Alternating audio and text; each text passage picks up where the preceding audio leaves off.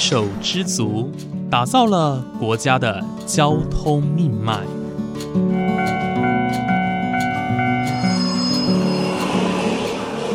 翻山越岭，运送着历史的独家记忆。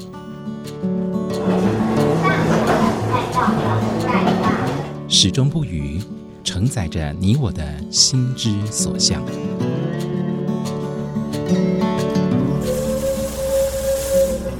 各位旅客您好，欢迎搭乘本班次列车，我是胡浩辰，欢迎来到鬼世界，让我们一起探索铁道文化，感受铁道温度，记录铁道故事。本节目由正声广播公司台中台胡浩辰制作主持，欢迎收听。各位听众朋友，午安！谢谢大家在每个周五的中午十二点钟准时收听，欢迎来到鬼世界，我是主持人胡浩辰。今天浩辰呢，特地来到了竹崎车站哦。竹崎车站大家可能会比较陌生，因为它并不是台铁纵贯线上的其中一个车站哦，它是阿里山森林铁路的其中一个车站。那这个车站呢，现在正在举办一个一期一会的竹崎车站影像展。这个展呢，展场的地方就在竹崎车站的旁边，所以大家如果来到竹崎车站哦，可以来参观一下。这边呃记载了很多关于竹崎车站哦百年下来的一些历史啊，包括文物，包括照片。那今天很开心呢，能够邀请到的是，呃，这一次有提供一些照片跟文物的展出者之一哦，赖国华先生来到节目当中，跟大家分享他所提供的这些照片啊，还有他提供的这些内容背后有什么样的故事。那马上来欢迎赖国华先生，赖大哥好。主持人好，各位听众大家好，我我叫赖国华哈，然后这个地方哦，就是林铁处他们哦，为了让就是大家能够知道说这个竹崎车站哦，它在这一百年里面哦发生了哪些事情哦，所以它这边的展出哦，就是从一些老照片，然后到一直到现在，然后包含了一些。早期的这些车票，还有一些文物哦，也在这边的展出哦。那这我本身就是因为有在记录这个临铁，当然我我的记录时间就是比较算是现代哦，那我现在还是一直在持续在记录。那我我所提供的一些照片，就是因为我大部分是用空拍的一个角度哈，让大家的视野跟以往不同，是，然后。因为毕竟临铁它算是一个山区的铁道，有一些环境啊，你没办法就是说在地地面上看得到，嗯，所以我就利用的空拍的角度，让这些，哎，这条铁道为什么在在这边会一个右转弯、左转弯，或者为什么它要过架架的这套桥这样经过哈，可以由这个。照片来呈现哦，那其实我在记录这些方面哦，也是希望说为了这个地方哦，留下了一些记录下来哦，可能在十十年、二十年之后，它可能又有所不同，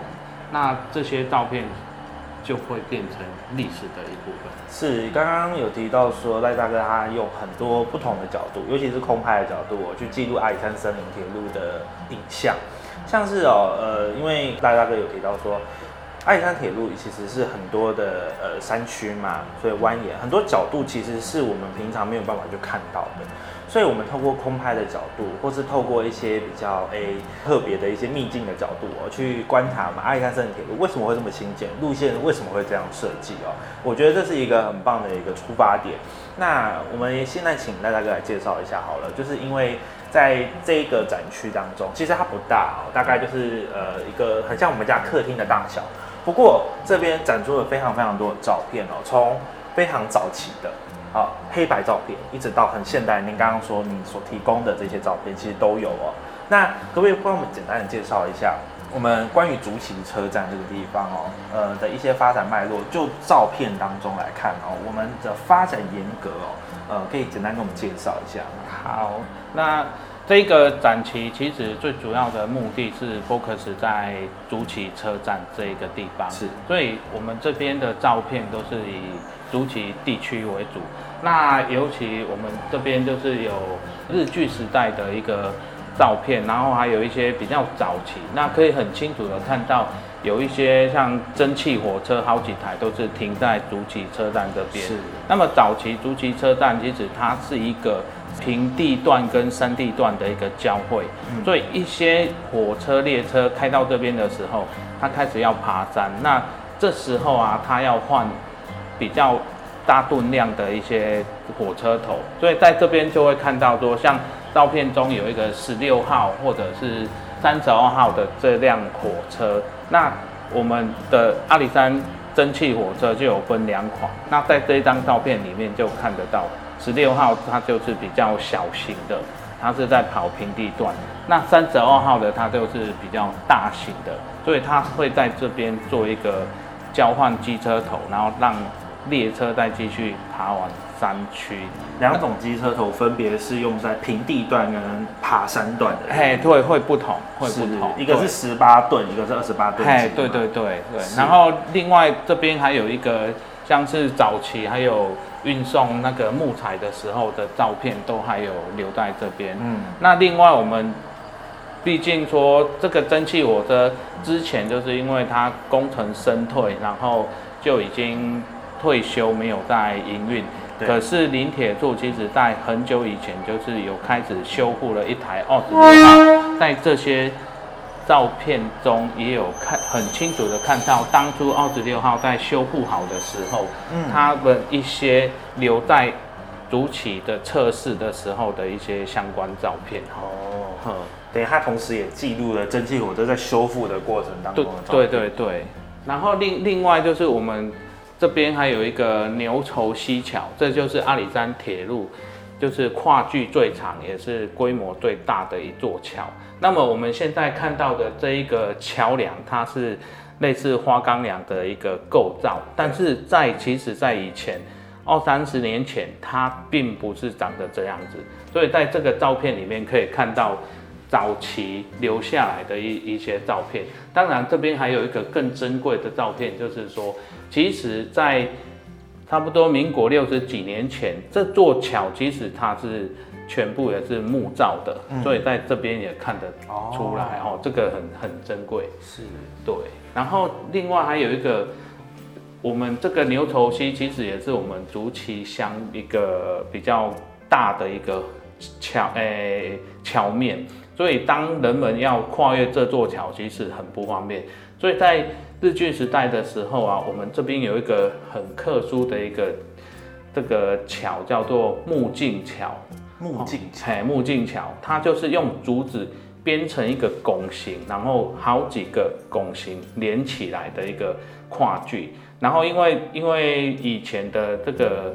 设施比较简陋，所以你会看得到它在桥头这边是用很多的石头把它压起，然后整个用竹编把它编织起来。看起来是非常简陋，但是在那一个时期也是非常重要的一个交通要道。哇，这个这个就是日据时期所编造的桥梁。，对对对，主要它是用竹子，竹子编织的，其实它它是算是你刚刚说它用很多的石头去堆叠在它的桥墩的地方，哎对对对，等于是它是用石头的重量去把，因为它这个桥梁在照片当中看起来是有点拱桥的形状，对对对它是用石头的重量去把它压成一个拱形，对然后也哦借由这些石头来保护它的桥桥墩哈。是是，因为因为可能那一个时期可能水泥啊或者其他的建材比较缺乏，嗯。所以他们只能用就是在地的元素来做这个。那这一个桥梁，我在其他的一些地方的老照片也是曾经有看过，所以但是在竹崎就唯独就是留下了只有这一张。哦哎，算还蛮珍贵的，真的很珍贵，哎，那另外我们这边还有一些，就是我们车站早期旁边有一间干妈店，嗯。哦，那这一间干妈店它其实小小的，那因为我算是在地人，所以其实我从小来车站。除了看火车之外，最开心的就是跑进去 干妈店。哦，他以前有卖一些糖果啊，一些小朋友喜欢吃的东西。那经营的就是一个老伯伯，那他其实因为大家都是邻居，都认识，有时候啊，他们看我们小朋友可能，哎零钱比较少，他都会偷塞一两颗比较好的糖果给我们。对，那大哥，我有个问题，啊，就是我们在一张老照片、一张黑白照片当中，就是看到你刚刚所谓的干嘛店，但是它在那个火车的站牌上面啊，竹崎车站一边是写往木木木吉寮，另外一边是写往新竹崎。这个新竹崎是什么地方？哦，对，这个主持人很厉害，看到了 最重要的一个重点。其实我们竹崎车站，如果你来这边的时候，你去看它的地址上面其实是写旧车站。对，那很多人以前我我我在写地址的时候，很多人就说，哎、你们的车站明明就还有火车啊，那为什么要写旧车站？那这个原因就是因为我们这边曾经还有比较接近市区的，差不多两两三百公尺之外，有设一个新竹崎站。哦那那一个新竹崎站是当时为了学生通勤的方便，设一个临时月台，还有一个简简易的候车亭。那为了区分新跟旧，然后就把这边地址就是改为旧车站。哦那那一个地区就是新车站。所以这个新竹崎车站已经是不在了。不在了，不在了，因为它其实设立好通车，好像几十年之后，公路的发展之后有有公车出来，那这一个通勤的系统就就是哦退哎，对对对，OK，所以这个新竹崎车站也是一个，哎、真的我没有看到那个，应该说新竹崎车站这个相关的文献非常的少。非常的少，对，因为大家可能知道，呃，像鹿满车站，对。可能是以前呃废站又复站或者说对湾桥车站，之前我有介绍过。不过这个新主席真的，就连我也是第一次听到。真的很厉害，看到了照片里面的重点，对对对对对，所以我们这边的很多照片是关于车站周围哦，对关于像是仓库啦、检测的地方，或者是刚刚的干妈店的地方。对然后接下来我们看到的地方就是车站的本身。对，那这边展出的一个车站，大约就是可能是在三四十年前的一个竹崎车站的样子。那如果以照片来讲的话，可以很明显的看到它的站体本身是跟现在差不多，对。但是最主要不同的就是它的月台。那照片里面看到的月台，它是比较小。好、啊，你如果现在来我们竹崎车站看到的就是一个木造的月台比较长，对，为什么会这样发展？是因为后来因为观光的需要之后，就是让要为了让游客旅客哈，然后更方便的进出火车，所以他们后来就是盖了一个比较高的一个平台，也也也就是现在的月台。让游客在搭火车的时候可以很轻松的跨进去车厢。那如果在早期的话，我们要上火车，可能就是还要爬上去，比较麻烦。哦，嘿，但是这些东西其实还在，只是说被月台整个盖住了。哦，啊，在月台的正下方，其实还看得到一条铁轨还在里面。嘿，哦，等于是呃，我们现在就是把我们现在看到的木造月台盖在像是我们现在对最靠近车站的这条古道上。对对对对。，OK，好所以很特别，而且我们这边也有看到刚刚提到湾桥车站的旧照。哎，对，这一这一张其实也是很特别的一张照片。毕竟湾桥车站它是算是一个中途站，然后它上下车的游客还有旅客比较少，所以一般的火车也不会停在这边。哦，所以他留下来的照片非常的少，目前找到的差不多只有围山的照片。哦，那围山哦，，对，那这一张照片就是刚好就是拍到它整个车站的本体，而且是从轨道这边拍过去的，嗯很清楚的知道说，哎、其实湾桥车站以前就是长这样子。因为湾桥车站在一九八二年拆除过后，这一边哦，现在的样貌就是变成一排的民房。嘿，对，对，那当然铁轨呃就是只剩单股，然后就这样子通过。。对对对，所以其实很难想象这个地方本身以前是个车站。对哦，大家如果实际到了湾桥这个地方，其实真真的蛮难想象的。对但现在看到这个照片，就觉得哎、呦很珍贵，真的真的很珍贵。而且我们我们曾曾经有去探讨说，为什么像鹿满车站它废除了，但是它的站体还在，但后来可以再修复。但是湾桥车站它为什么废除之后整个就拆掉了？嗯我们是觉得蛮奇怪的。可是我们后来去探索，然后去问林铁柱，才知道说，哎、其实湾桥车站这一块地原本就是私人的，哦他们当初是想说捐出来，然后让车站去利用。但是后来因为车站废除了，所以民宅这边就是他们就是把它地收收回回去，然后盖成一般的民宅这样。OK，了解。所以我们这边看到了很多关于呃竹崎车站的旧照，哇，这张非常的清楚，这张是整个大远景，关于竹崎车站的呃非常辽，包括周围的景色全部都，还有远方的山哦都拍下来。哎，对对，这这一张也是在日剧时代拍摄的，它好像就是在那个台湾写真集嗯日剧时代出的一本书里面的一张照片。那这一张照片非常的珍贵，就是说这个去推测应该是在就是铁道刚通车不久的时候所拍到的。哦那你可以很明显的看出，其实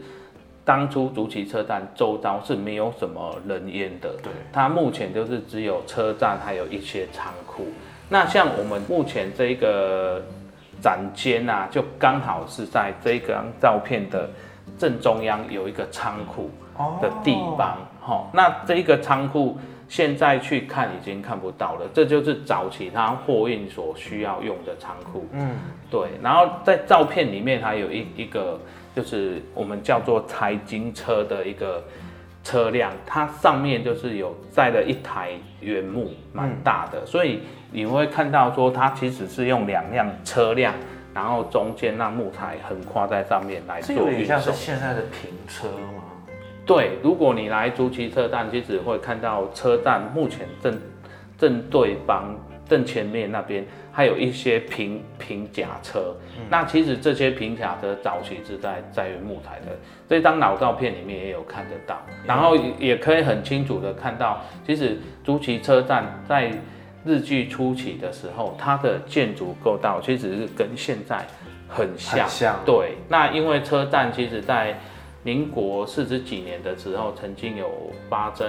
水灾，然后它有整个重建。那这次重建有把它扩建，然后有稍微改一些地方。哦，那我有个问题想问，我们现在看到的主题车站啊，包括我们照片当中看到，可能三四年前的主题车站就是属于这个非常漂亮的 Tiffany 蓝的这种颜色。对，对。当初漆这个颜色有什么样特别的意义？哦，这个颜色啊，其实很多人来就是探索过。那其实林铁处他这次修复了这这一个车站，他们有去考据，这个颜色真的是当时日据时代的时候的颜色。刚盖起来就是这个刚颜色吗看起来就是啊。那为什么会这样呢？因为他们日据时代，他们日本人他们在建筑一系列的建筑物的时候，他们有统一的规规范。例如说，整个临铁的车站，它就只用同样这一个颜色。哦，对对对，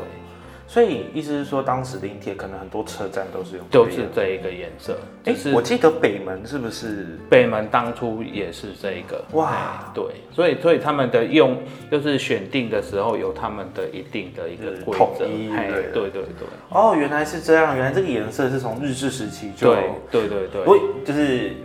我们都会觉得说，哎，可能是不是为了要推展这边的观光、啊？对对对，当初也是想说，哎、因为绿色毕竟是山林，那可能是是哦，因为毕竟阿里山是跑在山林里面，又是林务局的，可能是因为这样子选定。后来因为这次我们车站有一些损坏，然后林铁处花了一两年的时间修复的时候，有去针对它的材料的材质去做一些考据，然后才发现都，哎、原来早期就是这个原则。所以现在可以说是恢复的跟日治时期的还原度是非常高的。对对对对哦，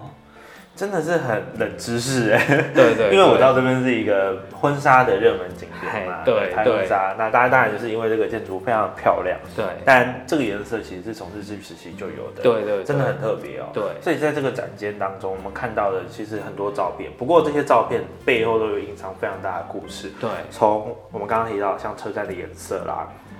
然后还有说我们在我们看到了阿里山林铁新建初期哦，就拍摄下来的竹崎车站的外观，跟它当时的呃载运的货物等等哦，这些照片都非常的珍贵。这个展览呢就在呃竹崎车站旁边哦，呃，那这个展览是我们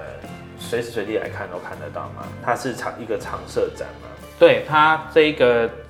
展出就是一个常设展，就是它开放的时间就是车站车站如果有上班，它就会开放，所以大部分就是早上的八点，然后到晚上的五五点，下午的五点这样子。OK，然后它目前的规划就是说一直展出下去，直到说哎这一个地区这个这个空间有要做其他的用途的时候。他们才会考虑说这个展览，才会再移到别的地方去。是是是，这个展览真的很珍贵，因为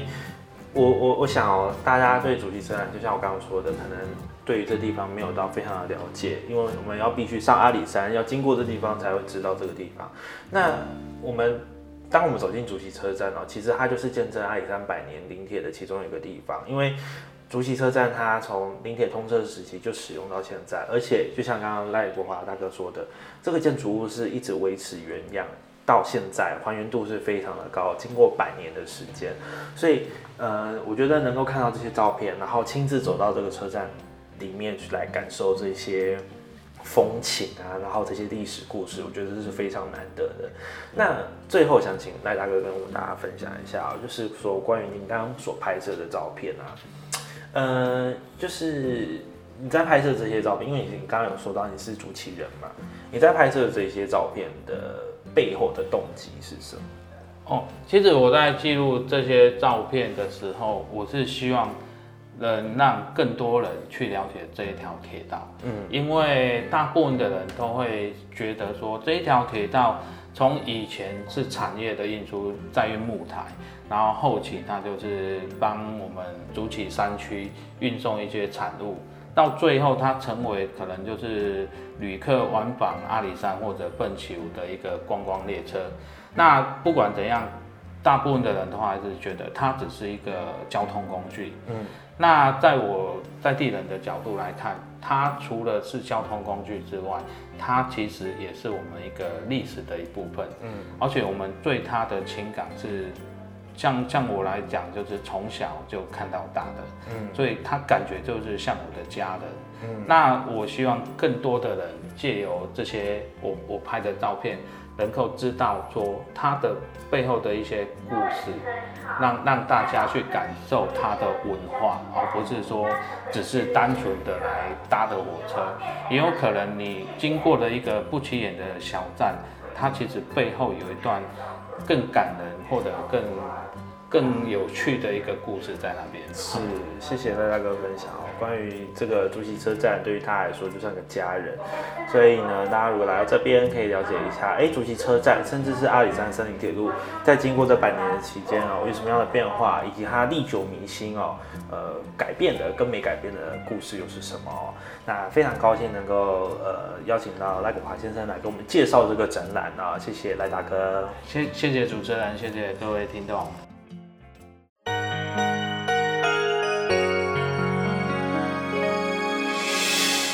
伤心的时候有我陪伴你，欢笑的时候与你同行，关心你的点点滴滴。掌声广播电台。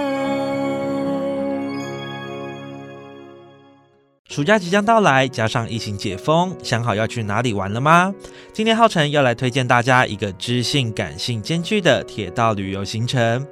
原本旅行社八月份推出东欧铁道梦幻经典之旅十二天套装行程，由铁道专家苏昭旭老师领路，走访捷克、德国、奥地利等一生必访的铁道景点。有在一九九八年荣登世界上第一个铁路世界文化遗产的奥地利萨马林铁路，另外也将搭乘三条登山铁路蒸汽火车，一览山区壮阔美景。而位于布拉格、萨克森、萨马林的三座铁道博物馆，更能够认识十九世纪东欧铁道跟交通发展史。更多详细资讯及报名内容，请到原本旅游官方网站查询。今天我们的节目就到这边结束喽，感谢您的收听，我们下次再见。